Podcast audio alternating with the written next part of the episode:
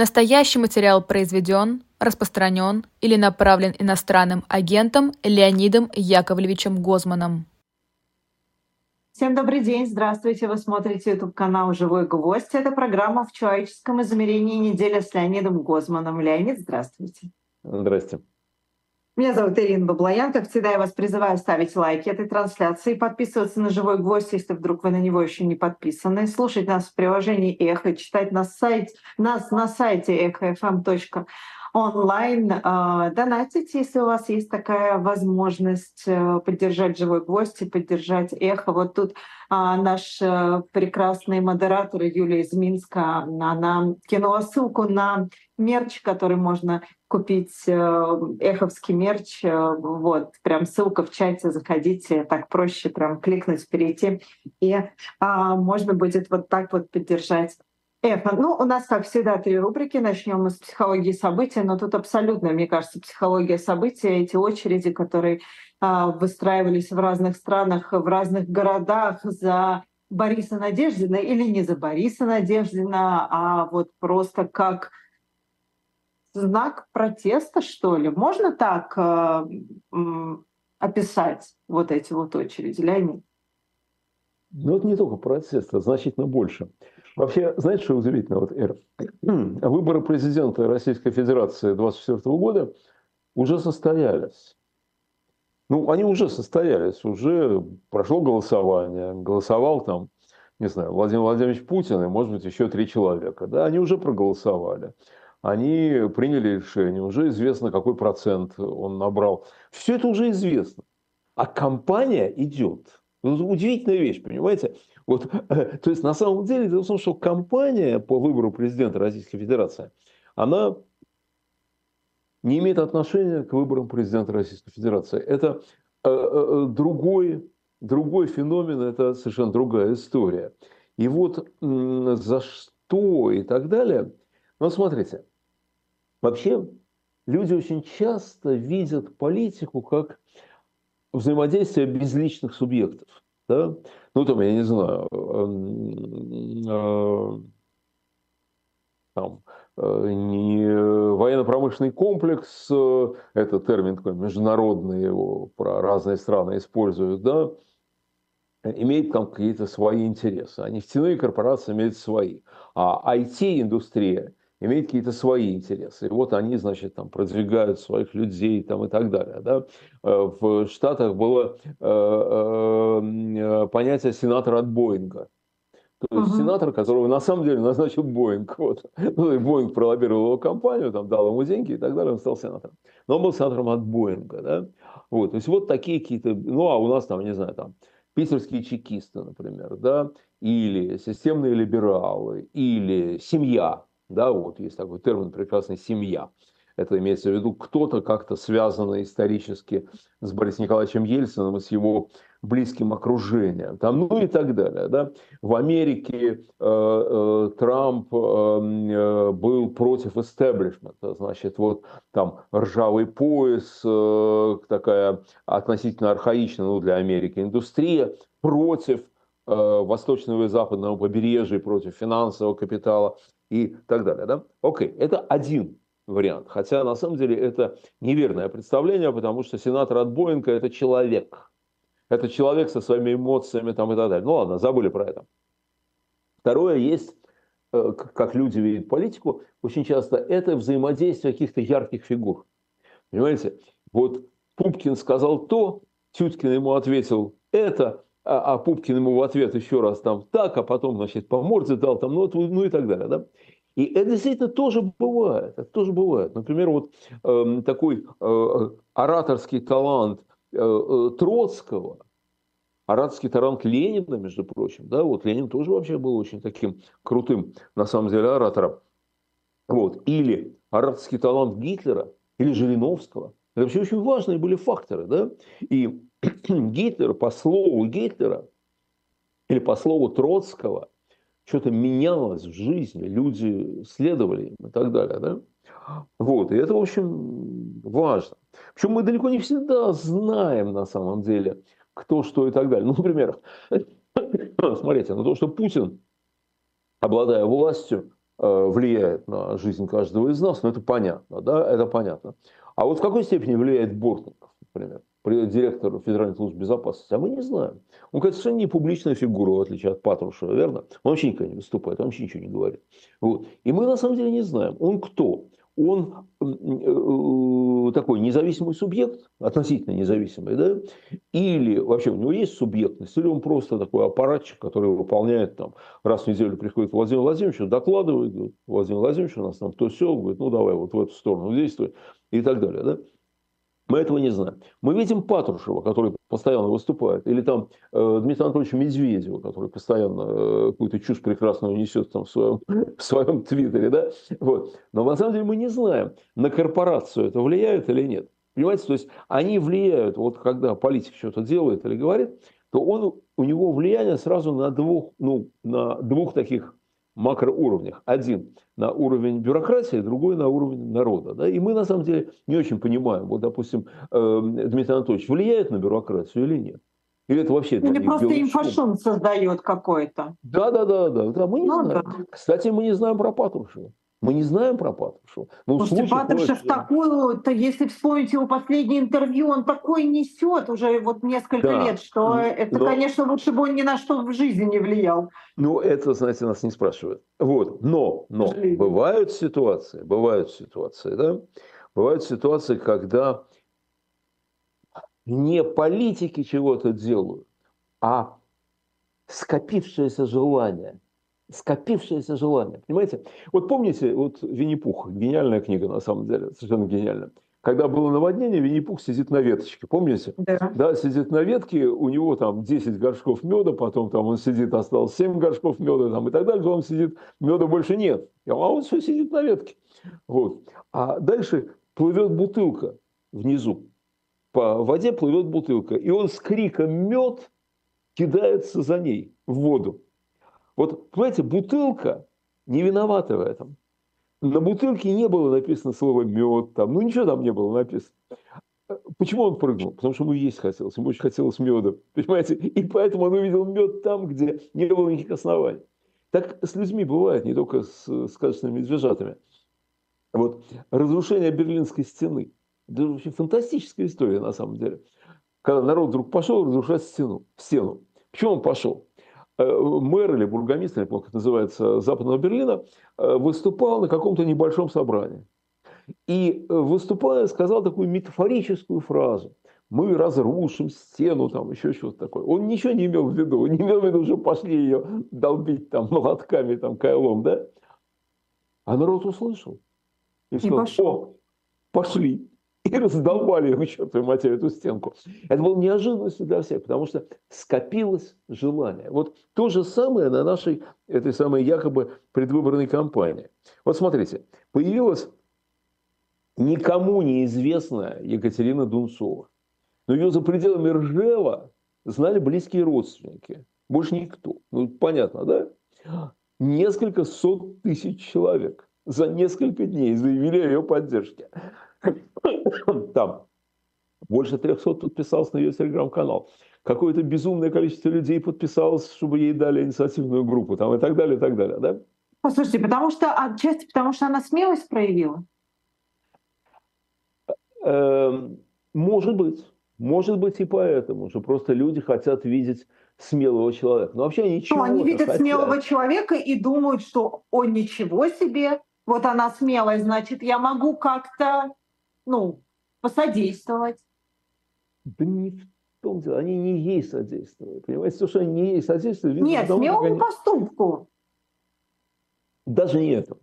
Даже не этому, просто своему желанию, да, просто своему желанию. И это видно вот почему, когда э, э популярность э, Екатерины Дунцовой стала расти как цунами, да, и администрация перепугалась, а она, по-видимому, была не, ну это в общем, с самого начала было понятно, что она не, не засланный казачок, да? Вот, там, и свет ей гасили, и нотариусов пугали там и так далее. Вот, счета блокировали сразу же. Когда администрация перепугалась и ее выкинула, то весь этот процесс перешел на Надеждина, которого никто поддерживать не собирался изначально. Но вы вспомните, Абсолютно была полная тишина. И его инициативную группу зарегистрировали тихо-тихо, как инициативную группу какого-нибудь Бабурина, понимаете? Вот. Никого это не волновало. И народ это тоже не волновало, естественно. Да? Но когда закрыли дырку, вот понимаете, это прорыв плотины, прорыв котла, да? вот дырка, они заткнули эту дырку. Ну, Дунцову, да, все, не, нельзя. Здесь отсюда не вырывается там пар или вода, да? Окей, тут же рвануло в другом месте на Надежде. Вот тут же рванул на Надежде. Да? Вот. То есть на самом деле это и вот этот феномен, кейс э, Дунцова и Надеждина, это именно вместе, это не кейс Надеждина, естественно, да, этот кейс отражает желание людей. И в этом смысле совершенно не важно вот эти споры там. Согласовывал Борис Борисович свою кандидатуру в администрацию или не согласовывал, да? Он говорит, что он не согласовывал. Ну, свечку ж никто не держал. А кто-то не верит ему, говорит, вот видишь, если бы ты не согласовывал, тебе как инициативную группу не, не зарегистрировали так легко, как зарегистрировали. Я не знаю. Главное, что это не имеет значения. Это не имеет вообще никакого значения. Люди истосковались. Или почему люди истосковались? Вот что? Чего они хотят? Ну, значит, Чтобы кто-то услышал, нет?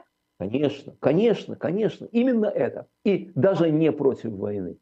Даже не против войны. Кстати говоря, и Катя, и Боря занимают, занимали и занимают в публичных выступлениях значительно более аккуратную позицию, чем та, которая им приписывается.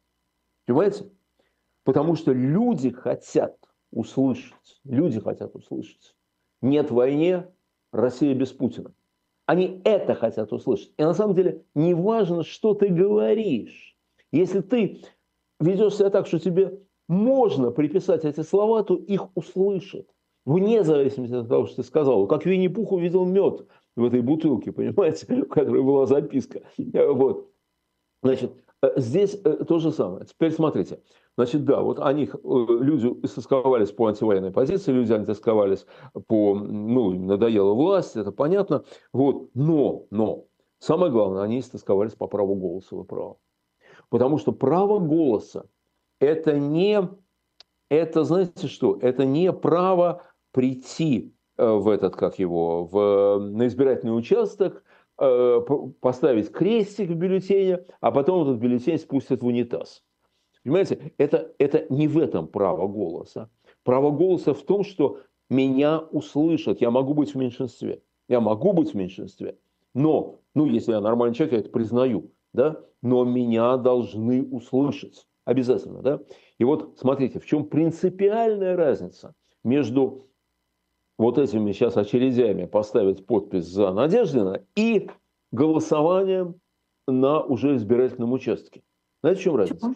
в том, что здесь я, вот если я встал в очередь и расписался вот за, я хочу, чтобы Надежда был кандидатом в президента, или там, чтобы Катя Дунцова была кандидатом в президента, да, окей, я точно знаю, что их штабы меня не потеряют. Вот я точно это знаю. Меня посчитают. Я буду там в списках там, и так далее. И вот мой, мой голос там будет.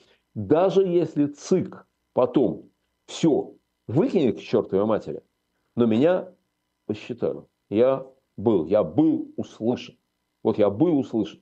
А когда я иду голосовать на избирательном участке, даже не, не электронно, а нормально, да, то я прекрасно понимаю, что меня э, ну, всем глубоко совершенно наплевать. Да? Вот.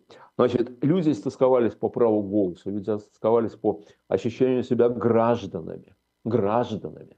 Вот. И это ощущение, возможность почувствовать себя гражданами, им дали не Катя Дунцова и не Борис Надежда. Это ощущение им дала ситуация. Понимаете? И Катя, и Борис являются выразителями просто этой ситуации. Вот просто вот так случилось. Может, они этого и не хотели. Может, они и не хотели вот так радикально, так радикально оказаться. Вот. Люди истосковались по гражданскому чувству, люди истосковались по безопасному выражению протеста.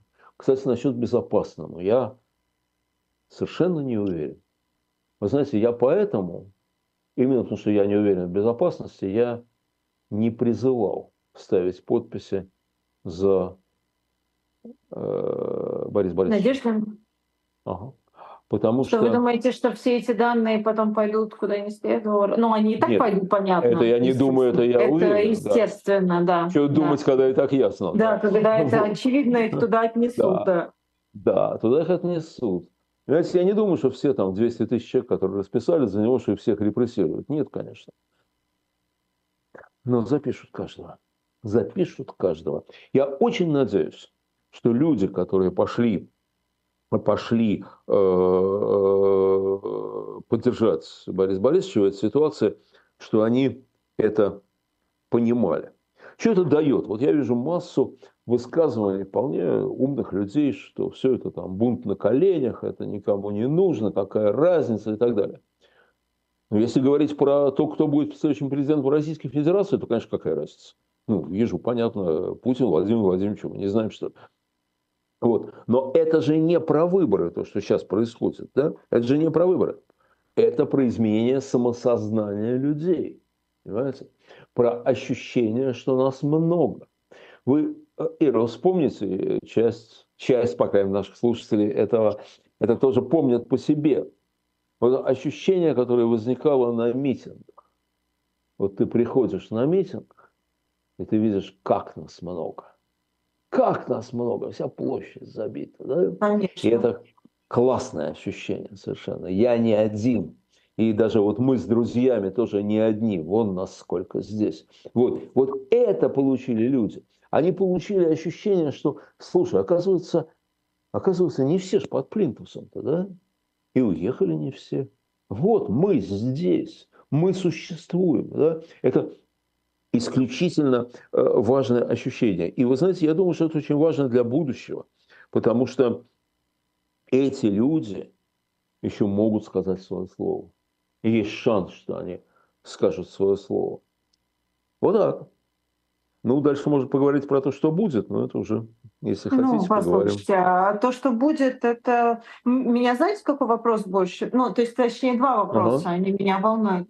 Первый вопрос. А, если, если его не зарегистрируют, а его, скорее всего, не зарегистрируют, а, потому что поддержка со стороны оппозиции, вот это вот все, разумеется, это как бы, ну, скорее всего, да, мы не знаем, какие там у них планы, вот. А перекинется ли эта очередь на кого-то дальше? А, вот этот вопрос меня интересует. И второй вопрос, который меня интересует, а, мы часто, когда обсуждали, что делать на этих выборах с лидерами оппозиции, уехавшими и так далее, мы говорили, что вот если сейчас людей активизировать, да, как-то, вот им дать какую-то надежду, и понятно, что даже если ты эту надежду даешь, пройдут выборы, они поймут, что кандидаты там, не знаю, не зарегистрировали, он, естественно, не набрал там ни, никакие 3%, у людей начнется еще больше отчаяния, чем было до. Вот что с этим делать? Ну, вы знаете, во-первых, я тоже думаю, что скорее не зарегистрируют, и потому что поддержка открытых врагов, э, вот там, Ходорковского, еще кого-то там, э, ну, там, люди поддержали, вот, и я, кстати, думаю, что они понимали, что их поддержка снижает вероятность регистрации. Ну, хоть, Я ну, думаю, что они, наверное. ну, совсем дураком надо быть, не понимать. А там, э, вот. Ну и потом, знаете, я думаю, что вот этот вот энтузиазм постановки подписей, он, конечно, работает против Бориса Борисовича, потому что нафига давать еще на два месяца такой канал выражения недовольства. А вы, я не знаю, вы слышали или нет, в одном из интервью, это даже у меня в эфире было во вторник, по-моему, Борис Борисович рассказывал, как в одном из торговых центров, значит, собирали подписи за него, там поставили какой-то стол, и люди могли расписаться, а буквально рядышком был э, такой же стол за Путина, и там не было ни одного человека, а значит, Борис Борисовича стояла там целая Ну, очередь. естественно, ну, естественно, ну, естественно, конечно, это чистая правда. Это чистая правда. Единственный кандидат. На самом деле, надо понимать, что это единственный кандидат, за которого сейчас собирали, собирали подписи. Единственный. Больше ни за кого. Ни за Богданова какого-нибудь, ни за этого, как его звать, Бабурина. Богданов это вообще, конечно, смех, да. Ну, Богданов это вообще вне да. разрядов, господи. Э, вот, совершенно вообще удивительное существо. Э, значит, э, ни за кого не собирали, только за Борю собирали. Естественно. Вот. А если бы они зарегистрировали инициативную группу Кати Дунцовой, то собирали бы только за нее. Естественно. А за него бы уже никто не собирал. И тогда угу. бы его тихо зарегистрировали. Вот. Сейчас скорее не зарегистрируют. Что будет, когда они зарегистрируют? Во-первых, я думаю, что ничего не будет. Вот. Боря уже сказал, что он не будет призывать к незаконным акциям. Ну, говорит, что мы можем за, подать заявку на проведение акции. Да, да, да, да. да. Ну, в общем, ничего нет. Ничего не будет. Все будет тихо, успокоиться. Никаких бунтов не будет, потому что люди, которые подписывались за него, прекрасно понимали, что он не будет президентом России. Ну, прекрасно понимали. И они, э, ну, так же, как и с Катей, то же самое. Вот. И они и не для того подписывались, чтобы он стал президентом. Не для того. Они подписывались для чего-то совсем-совсем другого. Вот. Теперь если зарегистрируют. И вот та депрессия, о которой вы говорите, она скорее может быть, если зарегистрируют, хотя тоже, скорее всего, нет. Нет, вообще, вообще я думаю, что никакой депрессии не будет. Никакой депрессии не будет. Вот самое интересное уже прошло сейчас. Дальше теперь посмотрите. Допустим, э, Борис Борисович зарегистрирует. Вы знаете, честно говоря, ничего хорошего от этого не будет для ну, для нашей части общества. Почему? Потому что в списке, ну, а там будет какой-нибудь Слуцкий, ну, там всякие Слуцких Харитонов, понятно будут, да, для смеху ради какой-нибудь Богданов или там Бабурин, вот, именно смеху ради, чтобы не скучно было, э, зарегистрируют только тех людей, которые будут спойлерами, спойлерами для Владимира Владимировича. Вот. Их единственная роль будет получить какой-то совершенно жалкий процент и доказать тем самым, что вся страна сплотилась вокруг Владимира Владимировича. Вот. А Боре, если его зарегистрируют, думаю, тоже дадут какой-то очень жалкий процент – вот, чтобы сказать, вот весь ваш антивоенный протест, вас нету, это э, в бессильной злобе, иммигранты и так далее. Вот. Может быть и худшая ситуация, то есть я надеюсь, что она не случится, но, возможно, на это хочет играть администрация президента, заставить, ну, они более зарегистрируют только на случай, если они его держат за закинуть места так, что, в общем, он шаг влево, шаг вправо сделать не может. Мало ли на чем человека можно держаться. Так вот, может быть, их план состоит в том, чтобы он в ходе кампании сказал что-нибудь правильное для них. Ну, например, что воевать, конечно, это было неправильно, но Крым и Донецк с Луганском, ну, точно наш, навсегда наш понятно. Вот. Ну или там киевский режим, что-нибудь, или еще что-то вот такое. Я надеюсь, что этого не случится. Мне было бы, а, так сказать, знаете, по-человечески тяжело это услышать из уст Бориса. Я надеюсь, что он этого никогда не скажет. Но план администрации может быть такой. А теперь смотрите. Допустим, они его зарегистрируют, а он сорвется с поводка.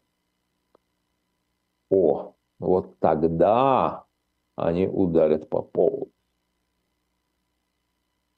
И тогда с высокой степенью вероятности, вот если он пойдет по пути Грудинина, с высокой степенью вероятности он просто сядет. Понимаете? Вот. Э, я не помню, я не говорил вам про тест, тест на ведьму в Шотландии, нет? Нет. Нет? В Шотландии средневековье был какой-то тест на ведьму. Там как-то очень любили за ведьмами охотиться, ну, в прямом смысле слова, да? Э, и вот, допустим, женщину обвиняют в том, что она ведьма. А, она а говорит, говорили, рассказывали в прошлом программе.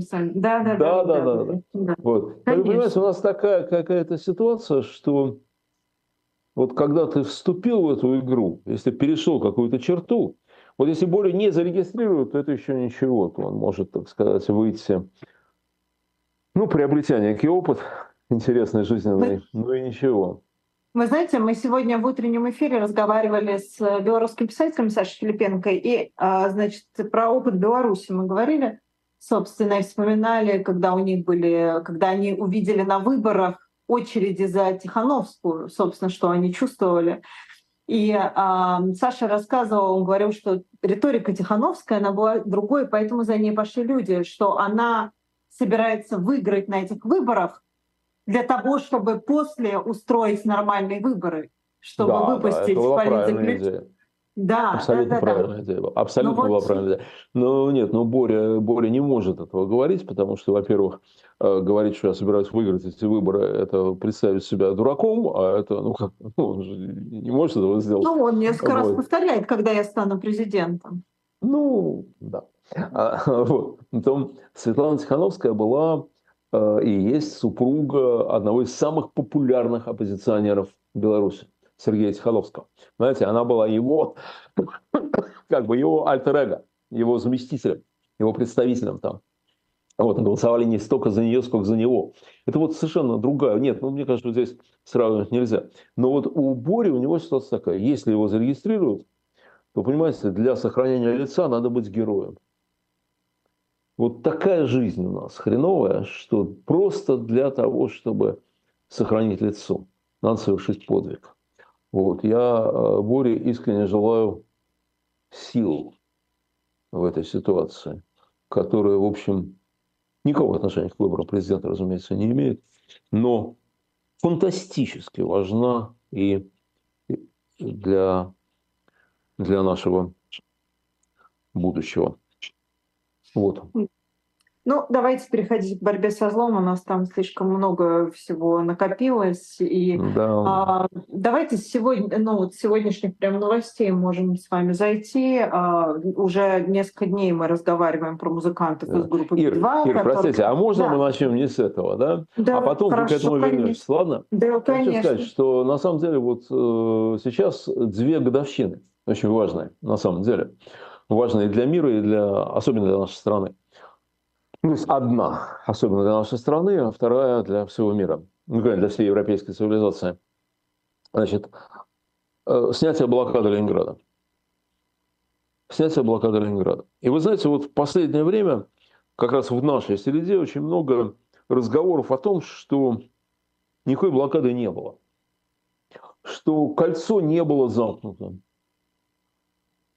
что э, в город совершенно спокойно доставлялось оружие и э, припасы и так далее, что Гитлер все время предлагал финнам забрать город себе, а они не хотели. Что Гитлер не хотел брать Ленинград. Ну и так далее. И что голодом людей морил Сталин, ну и прочее. Вы знаете, я, я не знаю, так это или не так, но э, мое так сказать, отношение к товарищу Сталину, ко всей этой сволочи, да, оно э, как бы заставляет меня поверить в эту версию. Но это, так сказать, политологическая картинка. Была блокада, не была блокада. То есть все, замкнуто кольцо, не замкнуто кольцо. Пускай историки разбираются. Но у меня, знаешь, у меня отец и вся его семья, ну, отец, э, когда началась война, ему было 16, вот потом его оттуда и забрали в армию из Ленинграда. Но вся семья, его там младшая мама с папой, это младший брат, младшая сестренка, они были всю блокаду, они были в городе. Ну, так случилось. Вот. И я помню, что мне отец рассказывал про блокаду Ленинграда. Что мне рассказала соседка по коммунальной квартире. Мы жили в коммуналке, а соседка, вот она тоже пережила блокаду вместе с маленьким своим, ну тогда очень маленьким сыном, годовалым, ну ему 40 что ли, года был парень. Понимаете, для них блокада была. Ни у кого в городе не было сомнений в том, что Гитлер замкнул кольцо, что Гитлер хочет уничтожить город – что это Гитлер морит их голодом и так далее, и так далее. Понимаете, вот, вот субъективная картинка была именно такая, а не такая, о которой говорят сейчас, и которая, может быть, соответствовала реальности. Да? И поэтому, понимаете, вот то, ну, по-разному люди себя вели в блокаду, господи, конечно, по-разному. Каннибализм там был, и жульничество там было, и э, обжорство товарища Жданова там было. Э, все, все, все было, да, все было. Но, знаете, вот люди, которых знал я, я очень многих знал тогда, поскольку ну, я вырос там, и э, масса было людей, которые выжили в блокаду и так далее, они все это рассказывали, да. Вот большинство людей вели себя очень достойно в этой жуткой совершенно ситуации. Большинство людей. И понимаете, вот это, ну, простите за высокие слова, это их подвиг не отменяется ни враньем товарища Сталина, так, ни сегодняшней пошлостью и попыткой вот на этом паразитировать и так далее. Это не отменяется. Понимаете? Вот, э, и мне кажется, что вот э, мы, мы не должны это забывать. Мы не должны это забывать. Как бы не было омерзительно сейчас. Понимаете? Это не значит, что мы должны поддерживать официально этот звон э, такой э, отвратительный там и так далее. Нет. Но мы должны помнить о людях, которые там были, о том, что они чувствовали. Они боролись со злом, действительно. И они, они выстояли не потому, что город не взяли, может, его и не хотели брать, там и так далее. Да, это мы не знаем. Они морально выстояли. Понимаете, вот они морально выстояли. Большая часть ленинградцев не превратилась в таких, ну, э, обезумевших от голода и холода животных. Вот нет, не превратились. Да? И это удивительная совершенно история в нашей стране, да, которая, в общем, ну, делает честь э, ну, нашему народу, нашей культуре там, и так далее. Да?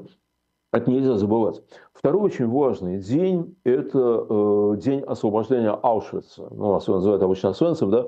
День mm-hmm. освобождения Освенцима э, советской армии. И этот день – это вообще на самом деле очень важный день, потому что, ну, кроме того, что просто действительно там кто-то из тех, кто еще был э, в лагере, остался жив. Вот.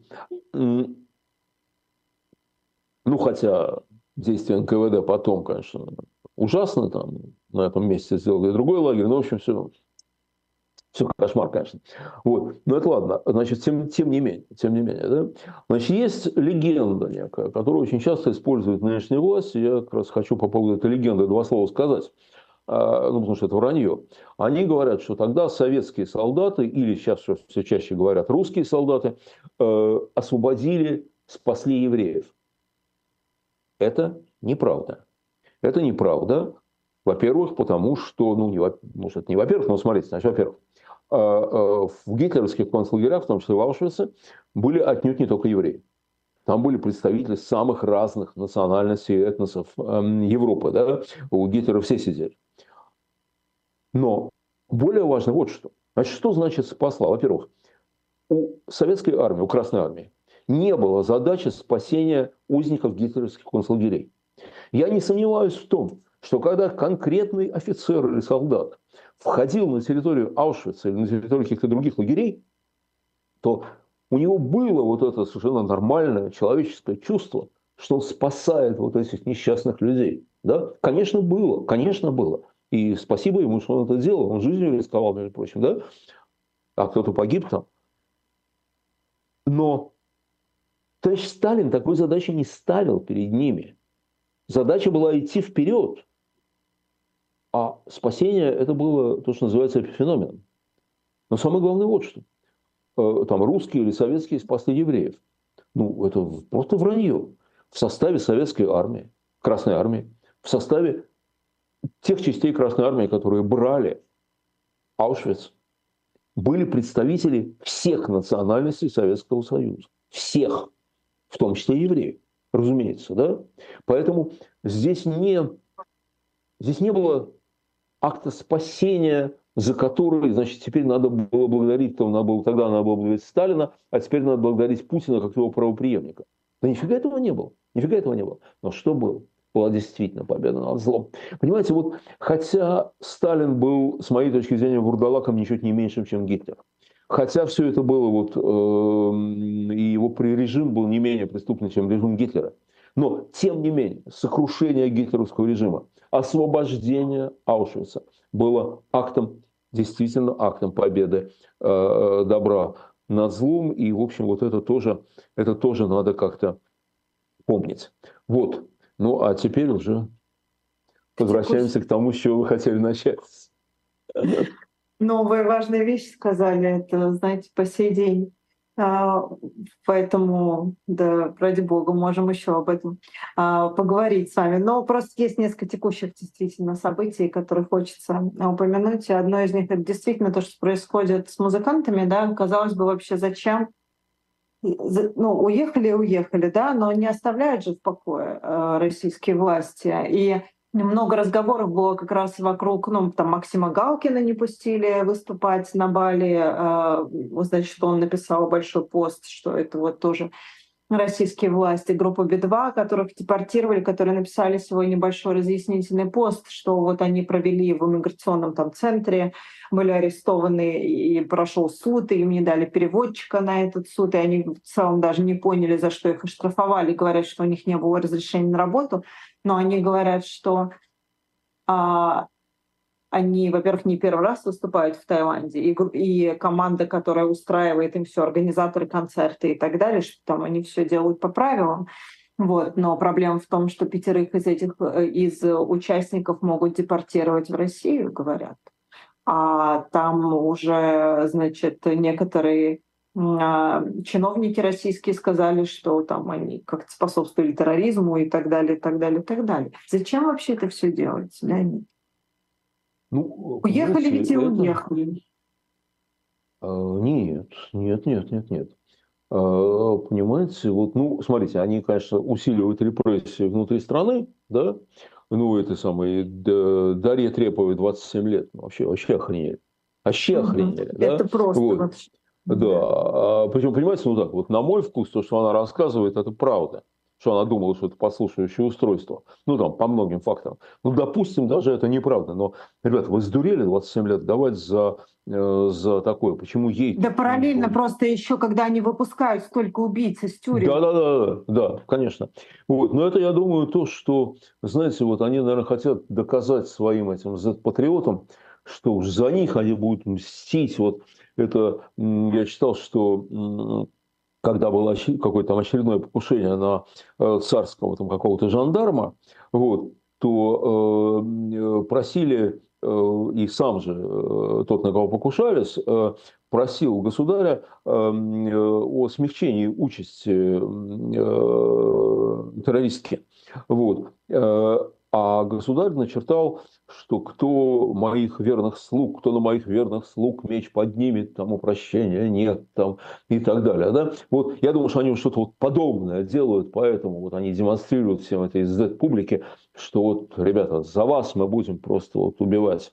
Вот, окей. Одновременно Гиртон, который получил 4 года, знаете, военный преступник, получивший пожизненное уже в Гааге, да, вот, крови на нем просто какое-то дикое количество, получает 4 года, ну, просто за непочтительность, потому что берегов не видит, там, ну и так далее.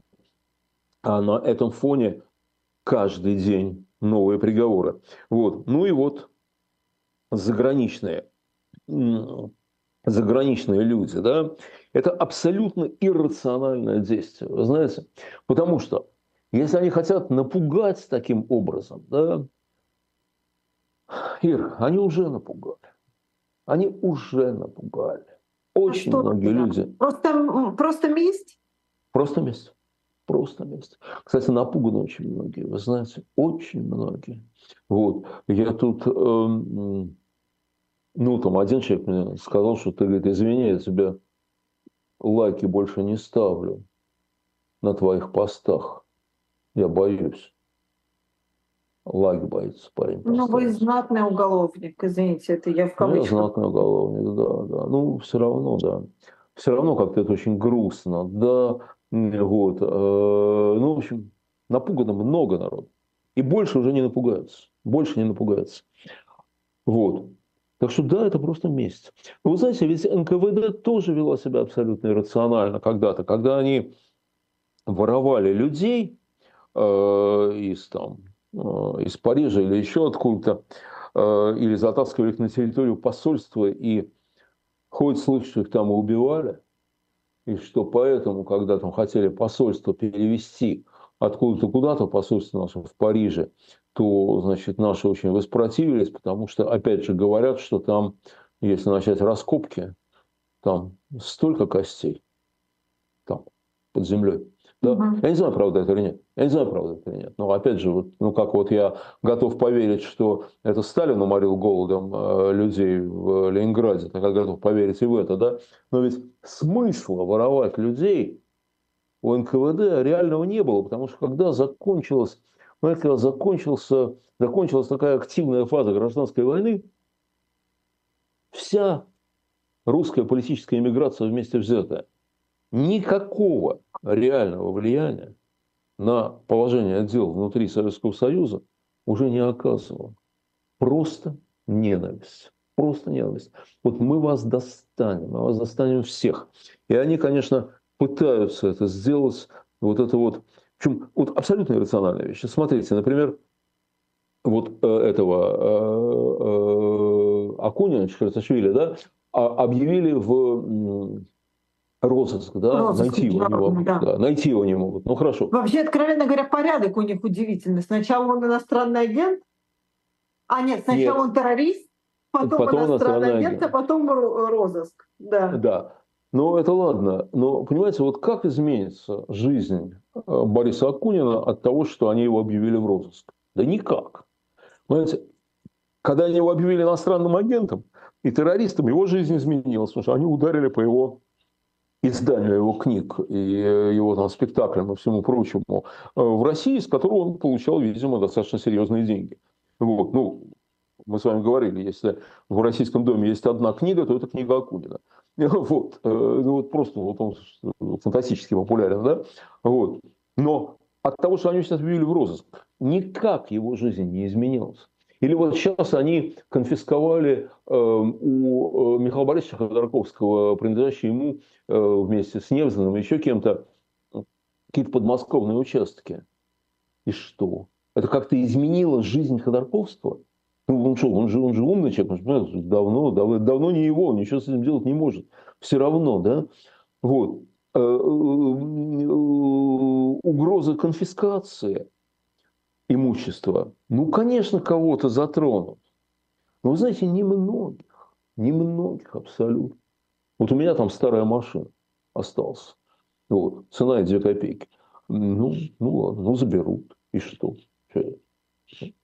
Хрен с ним. Пускай заберут, пускай подавятся, да? Вот. Или это запрет, э, новая у них Э, идея, запрет для иноагентов, ну еще не ввели, но введут, конечно, продавать по доверенности э, имущество. То есть они, значит, себе говорят так, хочешь, у тебя что-то осталось, ты хочешь это продать, да? Ты должен приехать в Россию только в России, из России продавать, да? Ну вот какая-то мелочность отвратительная, вот. И вот они таким образом и свои как бы комплексы удовлетворяют, и, наверное, надеются вытоптать вообще все. Но вы знаете, у них все вытоптать не получается. Я вот э, пару дней назад э, случайно познакомился с э, человеком, с дипломатом одной из недружественных стран, как принято говорить, одной из стран НАТО в России. Человек работает в России, и он в сферу его ответственности, в частности, входит какой-то анализ гражданского общества в Российской Федерации. Вот. Ну, как-то вот они же по-разному, ну, любое посольство, оно должно да, анализировать вообще очень широко ситуацию в стране. Да? Вот он, он, его должность предполагает, что он занимается в том числе и этим. Не только этим, но и этим тоже. Я не хочу называть имени страны, чтобы не подвести людей, которые с ними еще контактируют. О чем я говорю?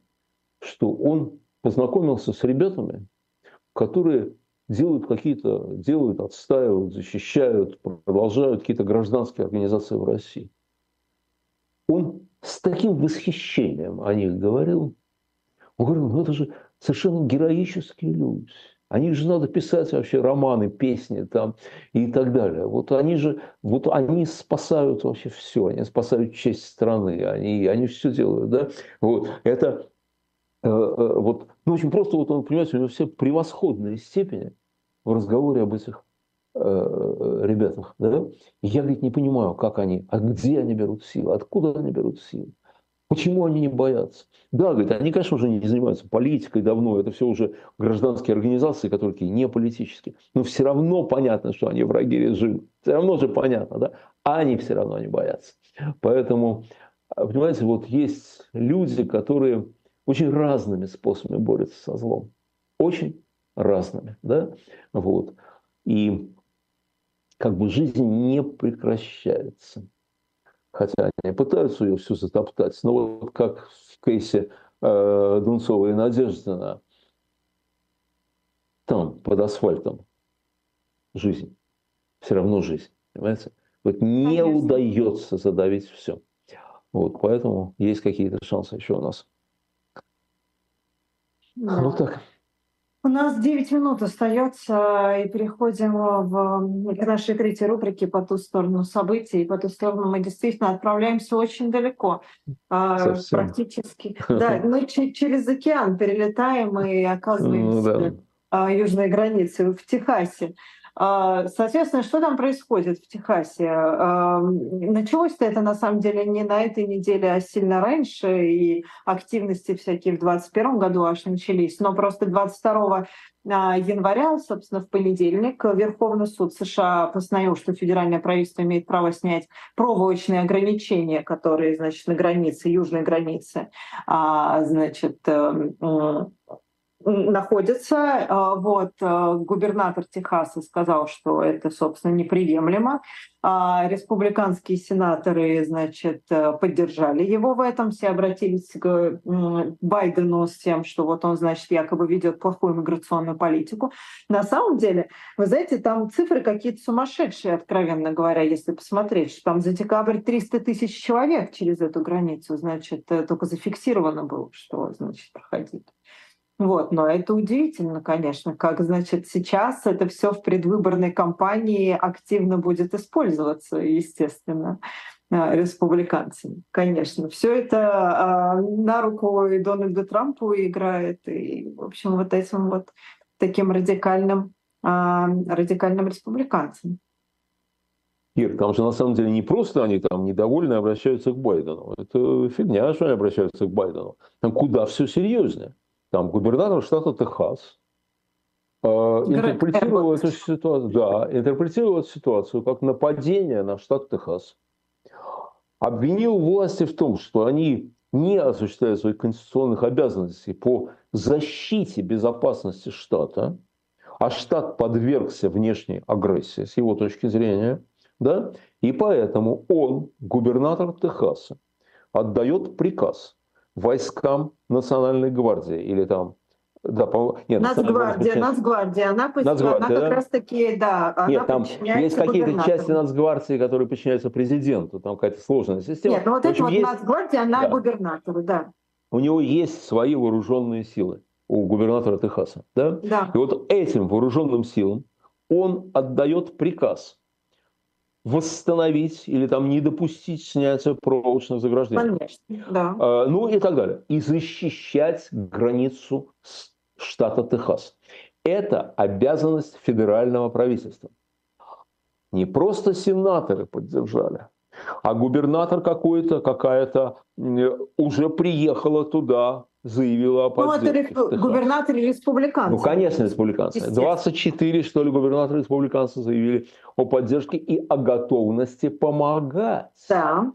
Впервые после гражданской войны это случилось. Вот все это случилось впервые после гражданской войны. А теперь смотрите, вот почему это случилось. Вот это вот, это, э, это вот что. Это вот что. Знаете, вот мигрантами, миграционными потоками недовольны в очень многих странах. В очень много. В России недовольны, да? многие, и в Европе, и так далее. сторонники миграционной политики говорят очень разумные вещи. Они говорят, подождите, ребят, а, а как мы жить будем? Ведь мигранты, допустим, в той же Европе или в Америке работают не только на черной работе. Нет. Они работают врачами, средним медперсоналом, инженерами, программистами там, и так далее, и так далее. Да? Они производят продукт. Это вовсе не только там официанты и уборщики. Хотя они тоже есть и они тоже нужны. Да? И многие сторонники вот открытых зверей, они говорят, что, допустим, Европа не может выжить без этого. Не может. Я был на одной конференции, где э, человека спрашиваю, а как вы сами относитесь к мигрантам, европейцам? Он говорит, очень хорошо отношусь, потому что если их не будет, мне никто не будет платить пенсию, когда я выйду на пенсию. Некому будет платить пенсию. А вот так, а так будет, так все будет нормально. Да? Есть рациональная основа, а есть иррациональная, эмоциональная. Да? А эмоциональная – это усталость, а эмоциональная – это недовольство. Причем недовольство очень часто там, где мигрантов не видели. Вот что интересно еще. Значит, допустим, э, в Венгрии мигрантов очень мало. Очень мало. Но в Венгрии антимигрантские настроения сильнее, чем во многих других странах. Понимаете? Вот. То есть это чисто, чисто психологический феномен. Вот. И да, губернатор Техаса уже давно этими письмами бомбардирует президента США. Давно. Но на такую резкую позицию он пошел сейчас не только потому, что выборы, а потому что, то есть, ну, конечно, потому что выборы, но не только. Ну и потому что потому там что... цифры действительно ошеломляют, ну, там серьезные цифры. За три года 6 миллионов. И губернатор Техаса говорит, это больше 6 миллионов, это больше населения 33 штатов из 50. Вот в 33 штатах население меньше 6 миллионов.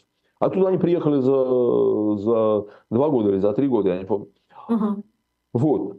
Но, понимаете, он ориентируется, он и вообще вот его люди, Трамп за ними стоящий, ориентируются именно на эмоции.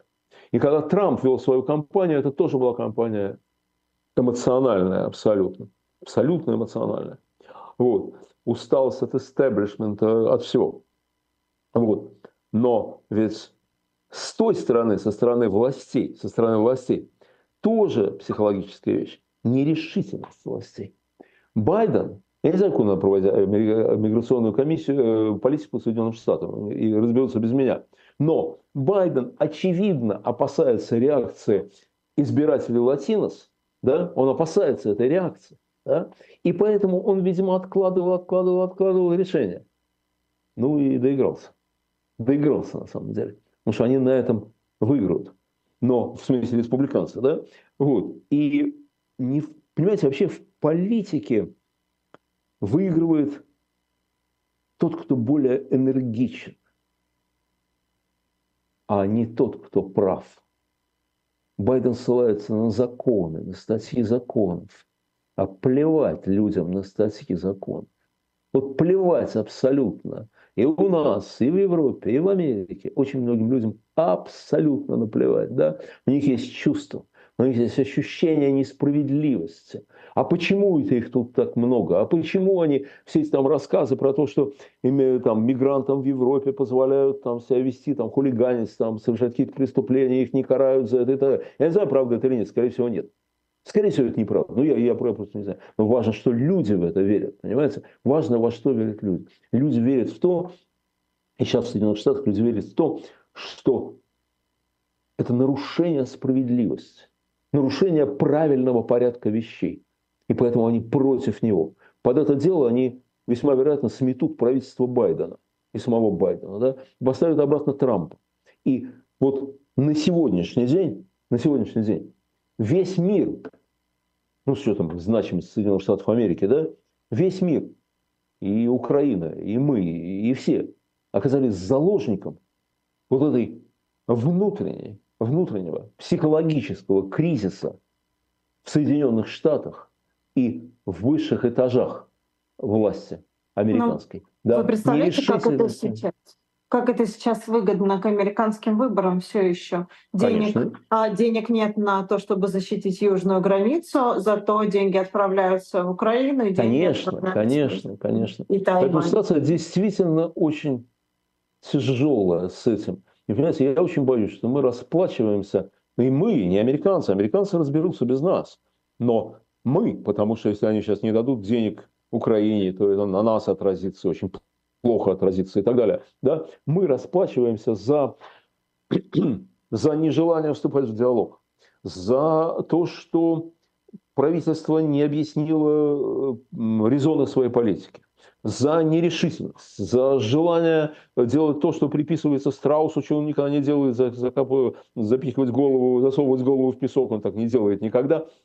Но люди в это верят, да? Вот, вот за это, за все расплачивается сейчас весь мир. И это на самом деле ужасная совершенно ситуация. Хотя, конечно, ну, э, отцы-основатели э, Соединенных Штатов создали такую великолепную политическую систему, что, может быть, она преодолеет и это, так же, как и э, в Украине преодолеют, и у нас внутри. Так что так что не теряется надежда.